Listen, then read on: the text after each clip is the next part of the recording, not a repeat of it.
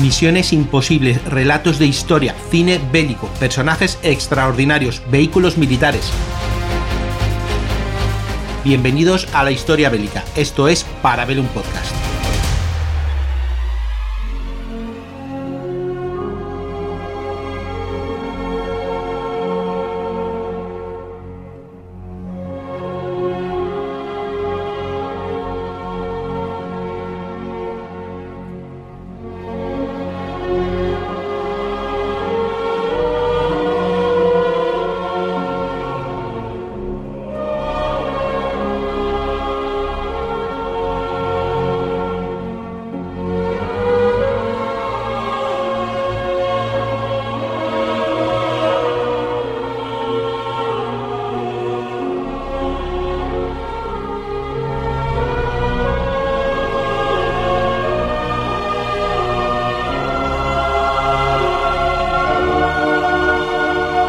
La carrera militar eh, del más famoso comandante, Dick Winters, eh, que como sabéis fue el antiguo comandante de la compañía Easy del 506, 506 Regimiento de Infantería Paredista de la centésimo primera División de Aérea, pues eh, fue breve, a pesar de lo que nos contaba la serie, pero distinguida.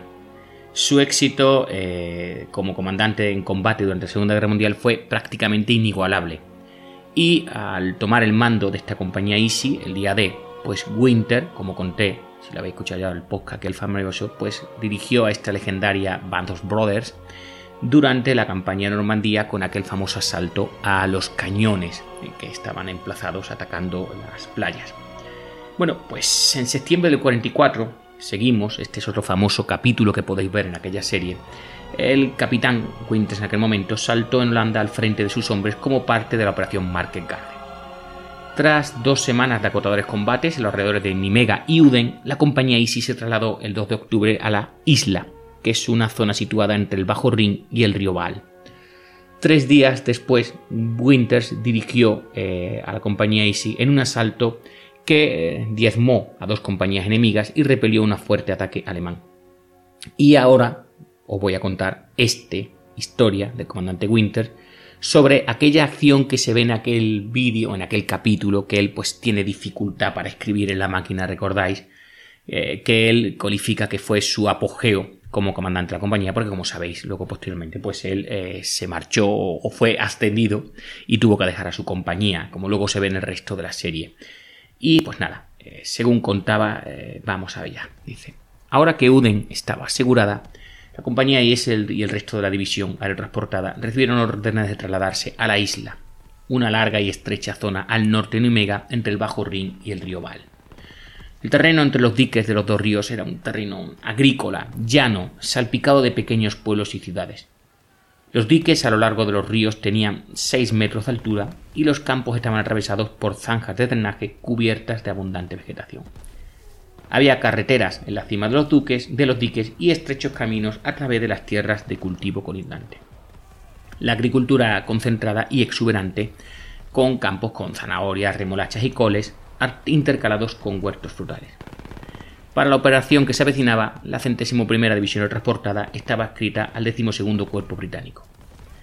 El 2 de octubre, el regimiento transportado 506 se trasladó en camiones por el puente de Numega y fue la primera unidad de la 101 en trasladarse a la isla.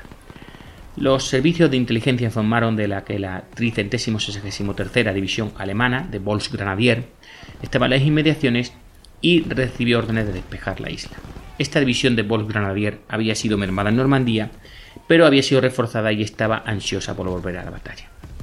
Al día siguiente, nuestro regimiento relevó a las posiciones de primera línea ocupadas por la 43 eh, División de Infantería Británica de Wessex, que cubría una línea de aproximadamente 6 millas, unos 10 kilómetros. La 43 División había sufrido grandes bajas en su intento de tomar los cruces del Bajo Rin y de evacuar a sus compañeros de la primera división al transporte británica que, como sabéis, habían saltado en Arge. Al acercarnos a las posiciones de vanguardia, los Tommies británicos se retiraban en camiones. Al verlos bien, nunca había visto a soldados más desanimados. Dos semanas de combate habían agotado totalmente su moral y habían desmoralizado completamente a las tropas.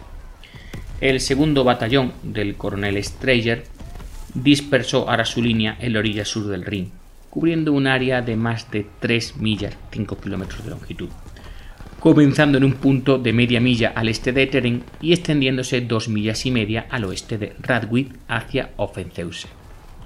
El tercer batallón estaba ah, en nuestro flanco derecho con el primer batallón en reserva. La compañía Easy mantenía a la derecha de la línea del batallón, con la compañía Dog en el flanco izquierdo y la compañía Fox en reserva. El coronel Strayer estableció su cuartel general del batallón en Hemen, un pueblo justo en la retaguardia de nuestras líneas del frente. Cada compañía tenía que cubrir aproximadamente una milla y media de frente, muy por encima de la disposición normal para las posiciones defensivas de una compañía. La línea solo podía cubrirse colocando estratégicamente puestos avanzados en las vías más probables de aproximación del enemigo y en los lugares donde se calculaba que se produciría la infiltración enemiga. El cuartel general de la compañía se mantendría en contacto con estos puestos avanzados por medio de radio, líneas de teléfono e incluso patrullas de contacto. Coloqué el segundo y tercer pelotón en línea y mantuve mi primer pelotón en reserva. Fijaros qué pedazo de informe. El personal de la compañía Easy estaba compuesto por 5 oficiales y 130 soldados.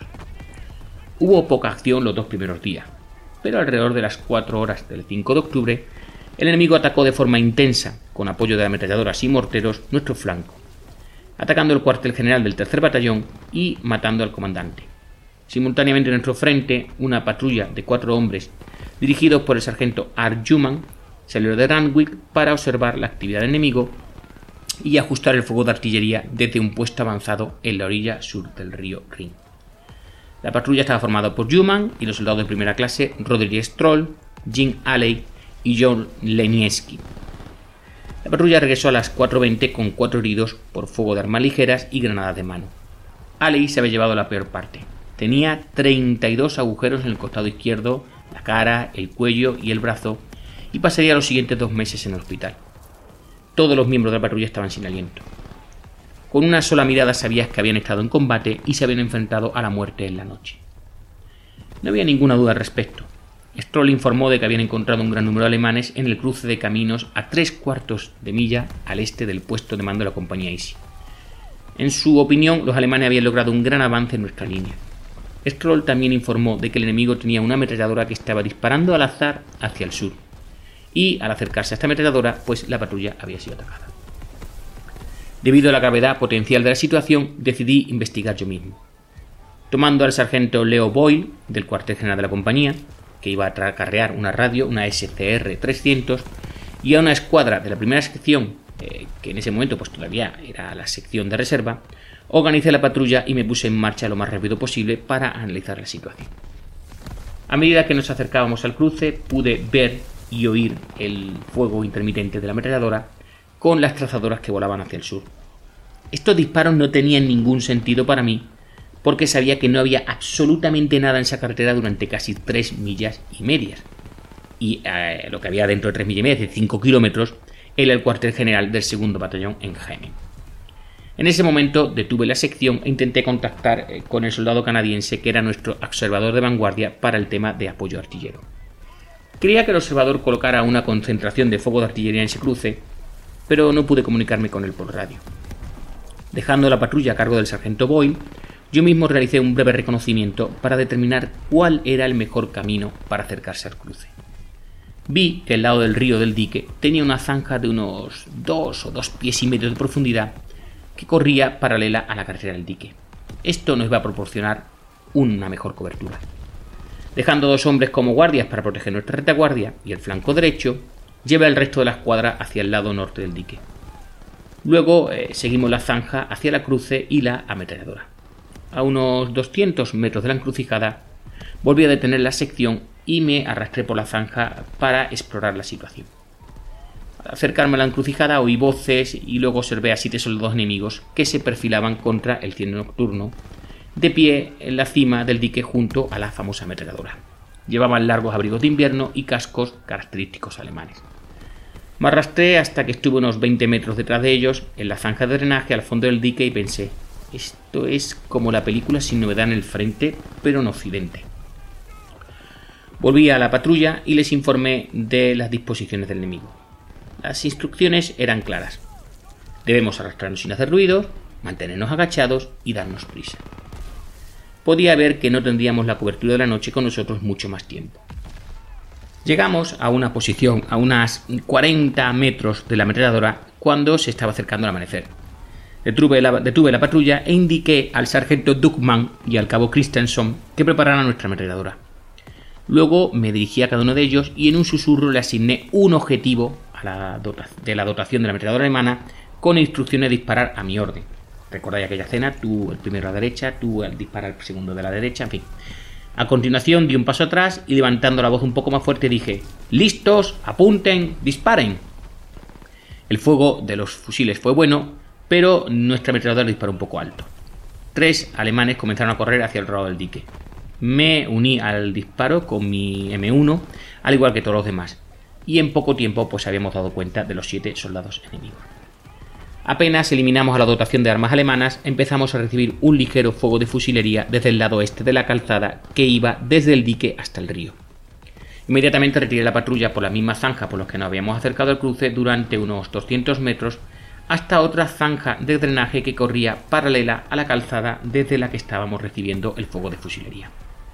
Me encontré con un gran problema, ya que los alemanes del otro lado de la carretera eran al menos del tamaño de una patrulla de combate y yo solo tenía una escuadra de fusileros a mi disposición.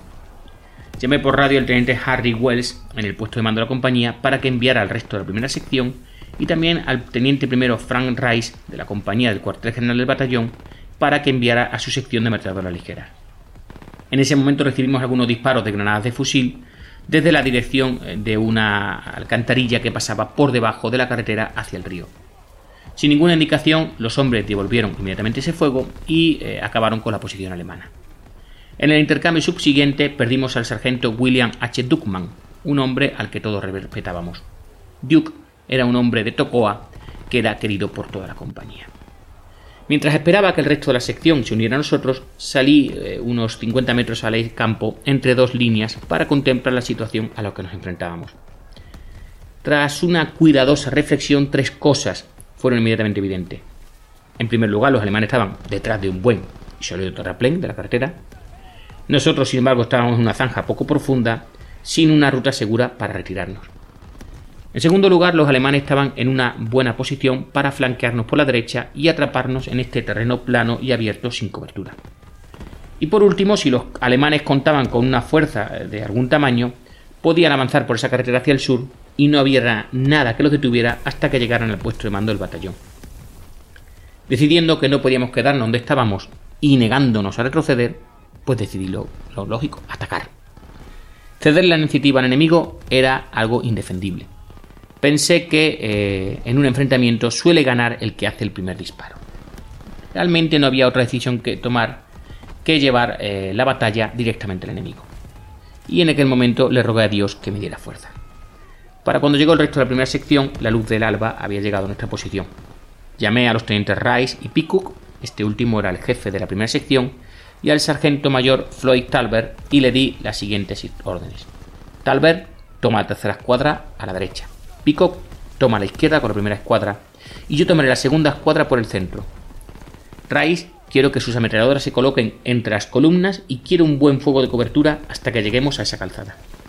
Entonces eleven el fuego y suban y únanse a nosotros. Fijen bayonetas y pónganse en línea lo antes posible. Pico, cuando todo el mundo esté en posición, te haré una señal con la mano y tú lanzarás una granada de humo para señalar nuestro avance. Entonces reuní a la segunda escuadra y le expliqué el plan. Don Hubel estaba de pie frente a mí. Cuando le dije, calen bayonetas, tragó saliva. Todavía recuerdo haber visto su nuez de Adán hacer un difícil viaje hacia arriba abajo de su garganta. La adrenalina en Hoover estaba fluyendo. La adrenalina también fluía. Nunca había estado tan excitado en mi vida. A la señal de humo comenzó la base de fuego y las tres columnas iniciaron su carrera a través de unos 175 a 200 metros de terreno llano. Yo era un buen atleta en la escuela, pero estoy seguro de que corrí los 200 metros más rápido de los que había corrido 200 metros en mi vida. En la hierba había alambres de espino, de la altura de la parte superior de nuestros zapatos. Me tropecé una o dos veces, pero seguí corriendo. Curiosamente parecía flotar más que correr, ya que superaba rápidamente a todos los demás miembros de la sección. Cuando llegué al camino que conducía al dique, estaba completamente solo, sin saber dónde se encontraba el resto de los hombres. La calzada pasó de tener unos 6 metros de altura en el dique a un metro frente a mí. Me limité a un salto corriendo hacia la calzada. Dios mío, eh, justo delante de mí había un centinela en el puesto avanzada que todavía tenía la cabeza baja, esquivando el fuego de cobertura del teniente Rice. A de mi derecha había una masa sólida de infantería, toda apiñada, tumbada en la confluencia del dique y la carretera, en la que yo estaba parado y que conducía al río. También ellos seguían con la cabeza baja para agacharse bajo ese fuego de, de cobertura. Como ya hacía frío en octubre, todos los enemigos llevaban puestos sus largos abrigos de invierno y sus mochilas, lo que dificultaba sus movimientos. Todos los hombres estaban orientados hacia el dique y yo estaba en su retaguardia. Me di cuenta de cómo era la formación de la compañía de paraquedistas y supe que era mucho más grande que nuestras compañías. Aparte de este centinela solitario que estaba directamente frente a mí, la retaguardia de esta masa de hombres estaba a unos 15 metros de distancia y la parte de avanzada de la compañía no estaba más allá de 50 metros desde mi posición. Giré y me dejé caer a, mi lado de la cartera. Saqué la anilla de una granada de mano y la lancé por encima. Al mismo tiempo, el centinela me lanzó un machacapatatas. En cuanto lancé la granada, me di cuenta de que había metido la pata. Había guardado una cinta adhesiva alrededor del mango de mi granada para evitar accidentes en caso de que el pasador eh, fuera extraído accidentalmente. Afortunadamente, la granada enemigo tampoco explotó. Inmediatamente salté de nuevo encima eh, a la cima del camino. El centinela seguía encorvado cubriéndose la cabeza con los brazos esperando que mi granada explotara. Estaba a solo 3 o 4 metros de distancia. Después de todos estos años todavía puedo verlo sonriendo mientras me mantenía en lo alto del dique. No fue necesario hacer un disparo dirigido. Simplemente disparé desde la cadera. Ese disparo sobresaltó a toda la compañía y empezaron a levantarse y a girar hacia mí en masa. Después de acabar con el centinela, simplemente pivoteé a mi derecha y seguí disparando hacia esa sólida masa de tropas. Los movimientos del enemigo me parecían surrealistas. Cuando se levantaba, eh, su reacción parecía tan lenta. Cuando se giraban para mirar por encima del hombro al oír mis disparos, lo hacían como a cámara lenta, y cuando empezaban a levantar sus fusiles para disparar, parecían aletargados. No puedo dar una razón para este trance mental en el que me encontraba, aparte de decir que todo el mundo a mi alrededor parecía desincronizado. Yo era el único que parecía normal. Nunca había experimentado algo así en combate, ni antes ni después. Inmediatamente vacié el primer cargador de ocho proyectiles y todavía de pie, en medio del camino, puse un segundo cargador. Todavía disparando desde la cadera, vacié de ese cargador contra el enemigo. En ese momento pude ver algo que alguno de los alemanes se echaba el fusil al hombro para empezar a dispararme. Pero estaban atrapados entre empujones y no podían dispararme bien. La mayor parte de la muchedumbre se limitaban simplemente a huir. Después de terminar el segundo cargador, me dejé caer a mi lado del camino para cubrirme. Mirando a mi derecha pude ver a Talbert corriendo para alcanzar el dique. Agachado, eh, todavía estaba a unos 10 metros de la carretera. Justo detrás de él estaba el sargento Raider, corriendo en línea recta con esa larga zancada suya. Mi columna seguía luchando por llegar a la carretera. Tropezando con esa alambrada, estaba al menos eh, unos 20 metros de mí. El teniente Peacock lideraba su columna, pero también estaba a unos 20 metros de la carretera. Sin esperar al resto del pelotón, introduje un tercer cargador y empecé a subir, a hacer uno o dos disparos y a bajar de nuevo. Los alemanes, mientras tanto, empezaron a correr como pudieron, pero esos largos abrigos de invierno y las mochilas acortaban sus zancadas, mientras se alejaban de mí por el pie del dique hacia el este. Para entonces Talbert, Raider y sus dotaciones estaban en posición e inmediatamente iniciaron un fuego mortalmente preciso. Fuego a discreción mandé. No podría haber escrito un guion mejor que este. Las escuadras de Talbert y Raider dispararon directamente a la retaguardia de aquella masa de hombres en retirada. Era prácticamente imposible fallar. Sin un liderazgo efectivo que los calmara y que hiciera de esta batalla un caso organizado, la retirada del enemigo se desintegró en una desbandada. En ese momento, otra compañía alemana llegó desde unos 100 metros de distancia, al este del cruce de la carretera. Habían estado en las cercanías del molino de viento adyacente al río. cuando se unieron a la compañía que habíamos desalojado, el aumento de la masa de tropas produjo un entorno rico en objetivos.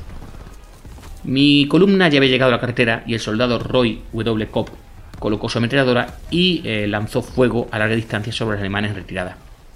Cobb era un individuo duro, si alguna vez se ha visto uno, un hombre del ejército que claramente entendía el combate.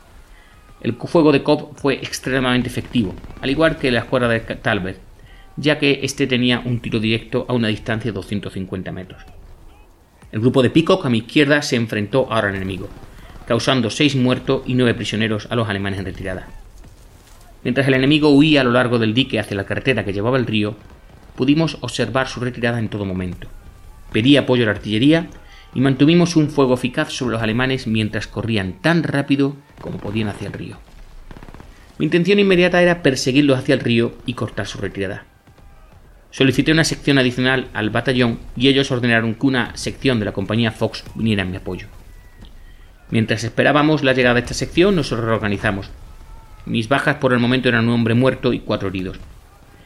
Joseph de Liefgott, un técnico de nivel 5, eh, es una forma que tienen los americanos de designar a sus tropas, eh, había sido ligeramente herido en el brazo, pero era un hombre que podía caminar así que le asigné la misión de escoltar a siete prisioneros alemanes al retaguardia. Diepgott se había ganado la reputación de ser uno de los mejores soldados de combate de la ISI, pero todos habíamos oído historias de que era muy duro con los prisioneros. Diepgott era uno de los asesinos de la compañía ISI, por lo que consideré oportuno tomar un poco de precaución. Cuando me oyó decir, lleva a los prisioneros de vuelta al puesto del mando del batallón, respondió, caramba, yo me encargaré de ellos. En su exuberancia, Diepko se levantó y se paseó de un lado a otro, evidentemente muy nervioso, preocupado. Le paré en seco. Hay siete prisioneros y quiero que siete prisioneros sean entregados al batallón. Diepko estaba muy indignado y empezó a montar una rabieta. Algo inseguro de cómo reaccionaría, entonces dejé caer eh, mi M1 a la cadera, quité el seguro y dije, Lietgot, tira toda la munición y vacía tu fusil. Hizo gruñidos y maldiciones, pero hizo lo que había ordenado. Ahora puedes poner un proyectil en tu fusil. Si matas a un prisionero, el resto saltará a ti. Uno de los prisioneros alemanes, un oficial, evidentemente entendió este intercambio. Después de comprender mis órdenes, se relajó y se sentó. Lietgott devolvería siete prisioneros al cuartel general de batallón ese día. Lo comprobé personalmente con Nixon. Cuando la sección de la compañía Fox llegó por fin, distribuí la munición y luego hice planes para avanzar hacia el río tenía la intención de establecer una base de fuego y a continuación hacer que la mitad de la unidad avanzara 100 metros, se, detuviera y estableciera otra base de fuego, y luego hiciera que la segunda mitad de la sección diera otro salto de 100 metros. Volvimos a establecer una base de fuego y repetiríamos la maniobra de esta manera hasta llegar al río, a unos 600 metros. En el extremo del río de esta carretera había un transbordador que nos conectaba el pueblo de Renkun, en el lado norte del Rin, con una fábrica en la orilla sur del río, Obviamente los alemanes habían estado utilizando este cruce para llevar a estas dos compañías a la isla de Argen. Ahora querían volver al ferry para retirarse al otro lado del río.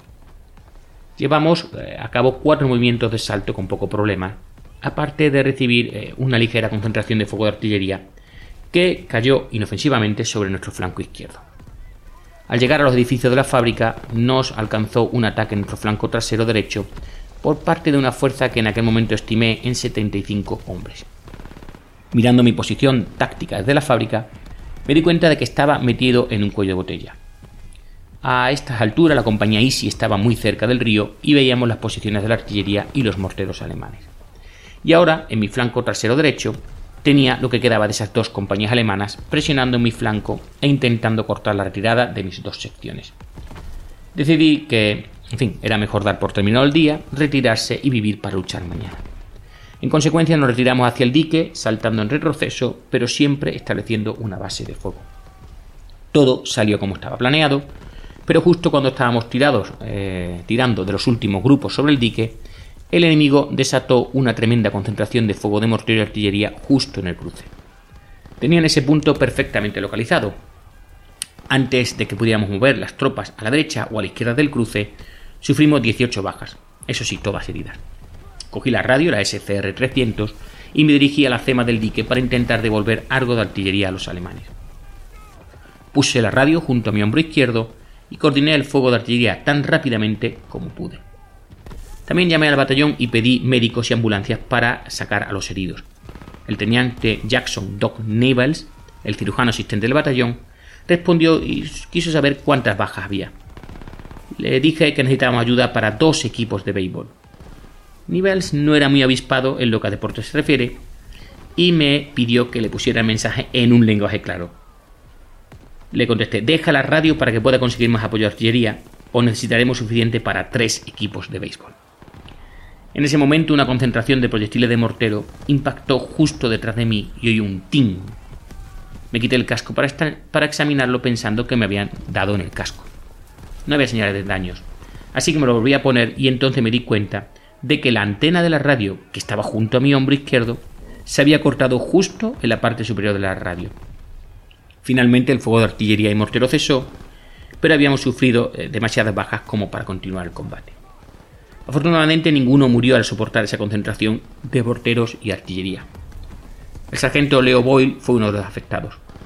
Había sido mi mano derecha durante todo el día y estaba en una trinchera justo detrás de mí cuando fue alcanzado y ese fue el fin de la guerra para Boyle, un amigo muy bueno y leal. Las ambulancias llegaron y recogieron los heridos. Monté un par de puntos fuertes para cubrir el cruce, pero no puse ninguna encrucijada porque los alemanes ya habían utilizado la intersección como punto para referirse a sus objetivos. En ese momento apareció el capitán Nixon y me preguntó, ¿Cómo va todo? Dame un trago de agua, respondí, mientras me sentaba en el borde del dique. Hasta ese momento no me había dado cuenta de lo agotado que estaba. Me entregó su cantimplora y cuando eh, levanté la cantimplora mi mano temblaba visiblemente.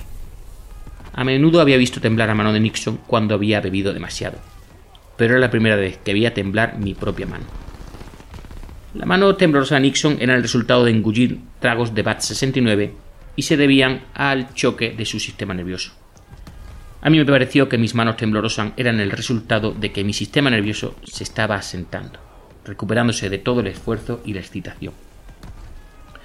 No tengo ni idea de cómo habíamos sobrevivido. Ciertamente tuvimos mucha suerte, ya que probablemente nos habíamos enfrentado a más de 300 soldados. Afortunadamente el mando alemán era pésimo.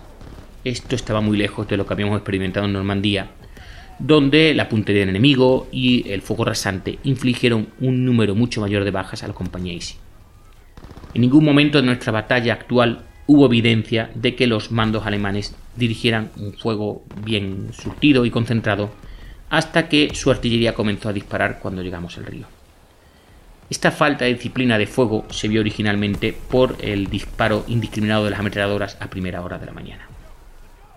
Una vez eliminada la dotación de ametralladoras enemigas, los alemanes magnificaron sus errores al dejar que nuestra primera escuadra se quedara sentada en el terreno abierto, a la espera de que el resto de las secciones de ametralladora se adelantaran desde el puesto de mando de la compañía. Mientras esperábamos, nos ubicaron en una trinchera poco profunda. Eh, tenía un terraplén para una de fuego. Estuvimos sentados allí durante al menos una hora sin que el enemigo ejerciera la más mínima iniciativa. Además, los oficiales alemanes permitieron que su compañía se agrupara en una masa gigantesca una vez iniciada la batalla. Por último, los alemanes agravaron sus errores al permitirnos inmovilizarlos con dos ametralladoras, mientras el resto del primer pelotón se lanzaba a través de 200 metros de un terreno perfectamente plano. Permitir que unos 35 hombres derrotaran a dos compañías de tropa de élite no habla bien del mando del enemigo. En mi opinión, esta acción de la compañía Easy fue el punto culminante de todos los combates de la compañía durante la guerra y también sirvió como mi apogeo como comandante de compañía. La destrucción por parte de la ISI de la batería de artillería alemana en Brekur Manor, el día D, fue extremadamente importante por con su contribución al éxito del desembarco de la playa Utah. Pero esta acción demostró la superioridad general de la compañía ISI y de cada hombre de cada fase de las tácticas de infantería, ya sea en patrulla, defensa, ataque bajo una base de fuego, retirada y sobre todo la superioridad de la puntería con fusiles, ametralladoras y fuego de mortero. Todo esto se hizo contra fuerzas numéricamente superiores que tenían una ventaja de 10 a 1 en cuanto a efectivos y una excelente observación para el apoyo de la artillería y los morteros. Desde primera hora de la mañana habíamos sufrido 22 bajas de los aproximadamente 55 soldados que estaban combatiendo. Nixon y yo estimamos la baja enemiga en 50 muertos, 11 capturados e innumerables heridos. Supongo que había contribuido con mi parte, pero matar nunca me hizo feliz. Satisfecho sí, porque sabía que había hecho mi trabajo, pero nunca feliz. No había ningún oficial superior ni de Estado Mayor presente para presenciar ninguna parte del combate. Por lo tanto, me tocó a mí escribir el relato. Al describir esta acción, escribí intencionadamente todo el relato sin utilizar ni una sola vez la palabra yo. Mi razón era sencilla. Quería asegurarme de que todo el mérito recayera en los hombres que lo merecían. No aspiraba a ninguna condecoración personal ni a ningún reconocimiento personal de mis capacidades como comandante de combate.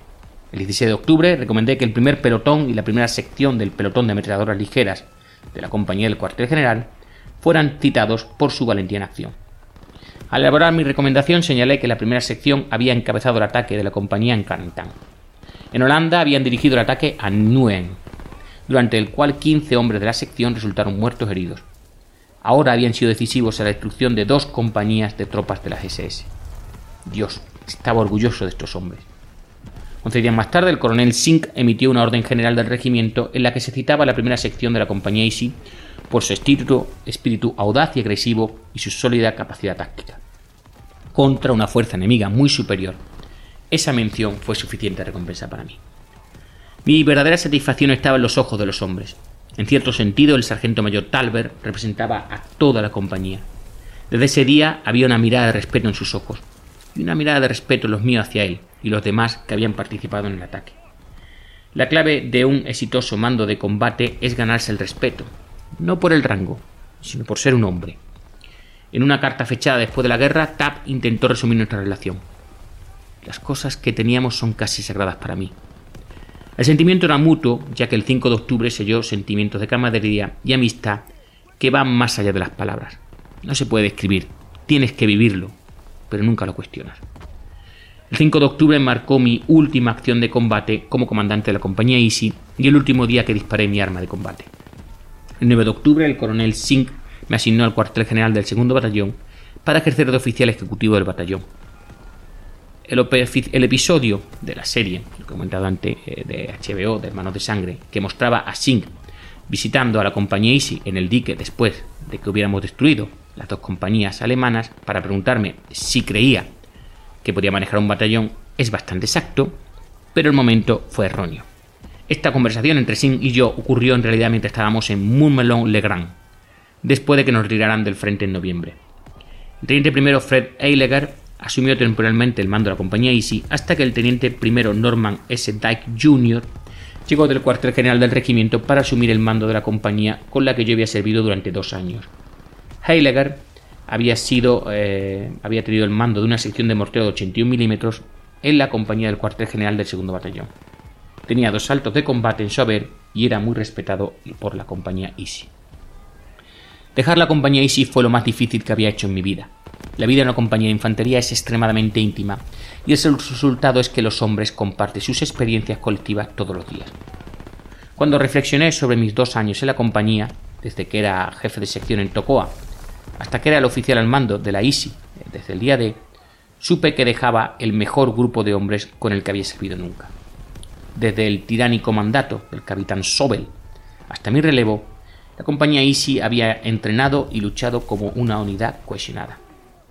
En Tocoa, Sobel había gritado constantemente a los hombres y obligaba a cada soldado a valerse por sí mismo. No deben ayudarse unos a otros. Si lo hacías, Sobel retenía tu pase y te ponía en servicios extras. Intentaba desgastar a los hombres. Esto hizo que los hombres se unieran más, ya que se ayudaban mutuamente con sus E-15 o en el transporte de equipo pesado, como pueden ser las armas de dotación, los morteros o la placa base. La compañía Easy tuvo que trabajar junta para superar cada día, y esta cohesión se intensificó a medida que pasaron las semanas. Con el tiempo me di cuenta de que cuando los hombres empezaban a recibir paquetes de casa, los compartían dentro de su escuadra y dentro de su sección. Cuando nos desplegamos en Inglaterra en el 43, la cooperación se manifestó aún más cuando los suboficiales se amotinaron por su miedo a entrar en combate con el capitán Sobe. La rebelión se basaba en el verdadero miedo a lo que nos esperaba. Afortunadamente el, el coronel Sink intervino para calmar una situación muy peligrosa. Y más tarde, por supuesto, cuando entramos en combate, los hombres siguieron compartiendo lo bueno y lo malo, los momentos difíciles y los fáciles. A partir del día D, el combate cimentó aún más la cercanía que unía a la compañía Easy. El estrés y el combate crearon un vínculo especial que solo existe en una compañía de infantería en guerra. Las dificultades y la muerte unieron a los hombres tan estrechamente como cualquier familia o como cualquier marido y mujer. Fue este vínculo el que hizo de la compañía Easy una Band of Brothers, unos hermanos de sangre, que existe hasta el día de hoy. Tuve la suerte de formar parte de ella, pero la cohesión que existía en la compañía no era el resultado de mi liderazgo. La compañía pertenecía a los hombres, los oficiales eran simplemente los encargados de cuidarla. Y hasta aquí este pequeño podcast, como he dicho, de la vida de Winters en combate, que, eh, bueno, pues yo lo he sacado de sus memorias. Recuerdo que están, eh, aparecen escritas en el libro eh, de Cole Kinseman, que fue publicado en 2006.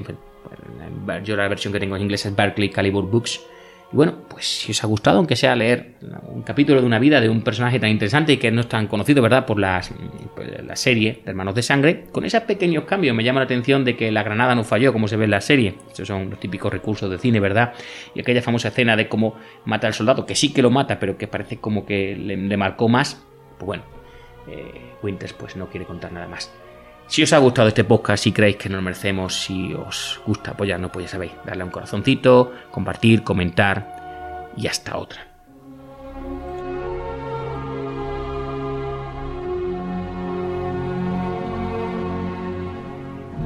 Hasta aquí para ver un podcast, un programa semanal de la factoría Casus Belli, producido y editado por Podfactory. Puedes escucharnos en las principales plataformas de podcast y puedes seguirnos en Instagram y en Twitter o ponerte en contacto con nosotros en parabellum.podfactory.es. Suscríbete para no perderte ni un episodio. Te espero el lunes que viene en un nuevo Parabellum.